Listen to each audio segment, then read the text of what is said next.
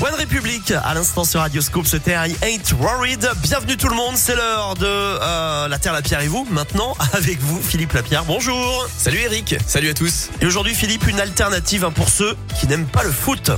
Et oui, c'est en ce moment la Coupe du Monde au Qatar et euh, ça ne plaît pas à tout le monde pour les raisons qu'on connaît. C'est la question que je pose. Est-ce que vous avez envie de jouer sur des cimetières? La Coupe du Monde au Qatar est une aberration humanitaire, écologique. Je regarderai pas la Coupe du Monde. Non-respect des droits de l'homme, décès par milliers, aberration écologique.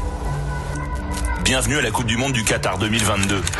Voilà, bon, euh, si vous n'êtes pas scotché devant euh, Suisse-Cameroun en ce moment, il y a une alternative, la web télé Au nom de la Terre, qui diffuse pendant chaque match du mondial 64 séries et documentaires, soit plus de 5760 minutes de contenu. Et c'est totalement gratuit, une initiative de l'acteur Guillaume Canet. Objectif, sensibiliser à la cause écologique et au monde agricole. Que de regarder des compétitions qui détruisent la planète, je préfère regarder des programmes qui la défendent. Programme qui parle d'agriculture, de réalité et puis des gens qui avancent pour sauver notre planète. Parce que l'agriculture travaille pour l'environnement. Rendez-vous sur au nom de la. Voilà, il y a quatre matchs au programme aujourd'hui au Qatar et donc bien quatre rendez-vous alternatifs. La Voix, une série de portraits de femmes dans les années 70 en milieu rural. Grand Cru, un jeune étranger qui devient vigneron en Bourgogne.